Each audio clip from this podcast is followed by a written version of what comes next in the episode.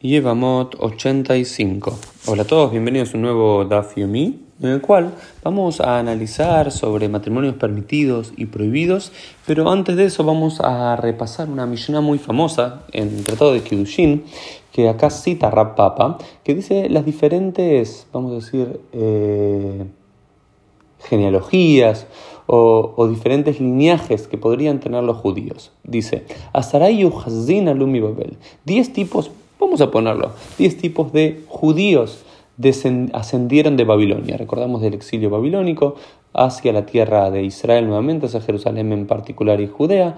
Hacia el año 536 antes de la común, los judíos les permiten volver. ¿Y quiénes son los que vuelven? Vuelven Koanim, vuelven algunos que son sacerdotes, vuelven Levim, vuelven algunos que son levitas, vuelven Israelim, vuelven judíos llanos y promedios, vuelven Halalim. ¿Quiénes son los Halalim?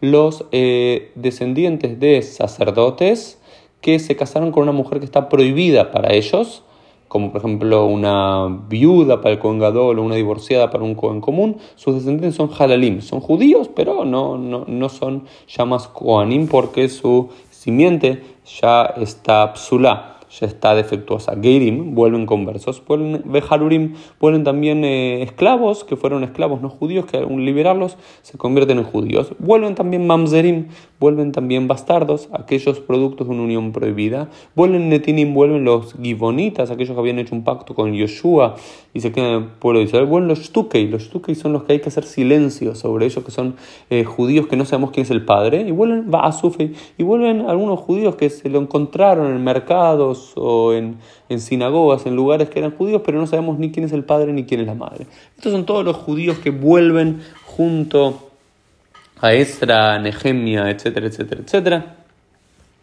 del exilio babilónico.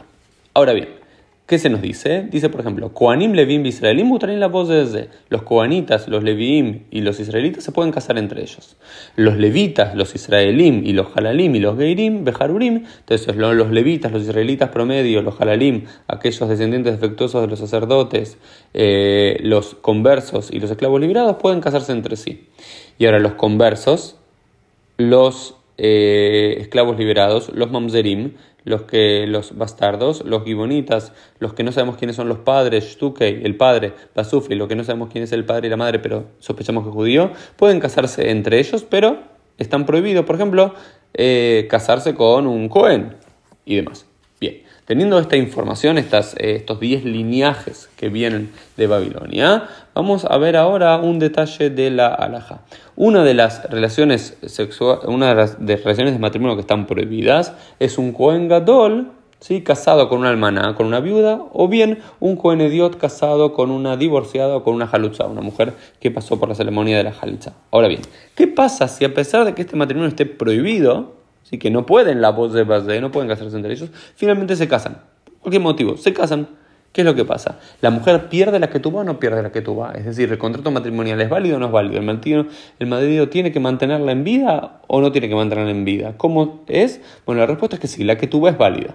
La que tuvo es válida aunque el matrimonio es inválido. Entonces, todo el tiempo que estén casados, el marido, aunque este matrimonio está prohibido, por ejemplo, si un israelita se casa con una mamzeret, no se debería casar, pero si se casaron igual, la que tuvo que le corresponde a ella, la manutención, el techo, la comida, etcétera, etcétera, etcétera, eh, todo sigue vigente todo el tiempo. Pero hay una cuestión muy importante, Bekofim o Tam Leotzi, pero se obliga a ellos a divorciar, es decir, todo el tiempo que estén casados, aunque el matrimonio era inválido, el rabino que tenía que hacer el casamiento no chequeó bien quién era un lado y quién era el otro, e hizo un casamiento entre dos personajes inválido. Aún así, eh, eh, la que tuba está vigente y las responsabilidades del marido para con ella están vigentes.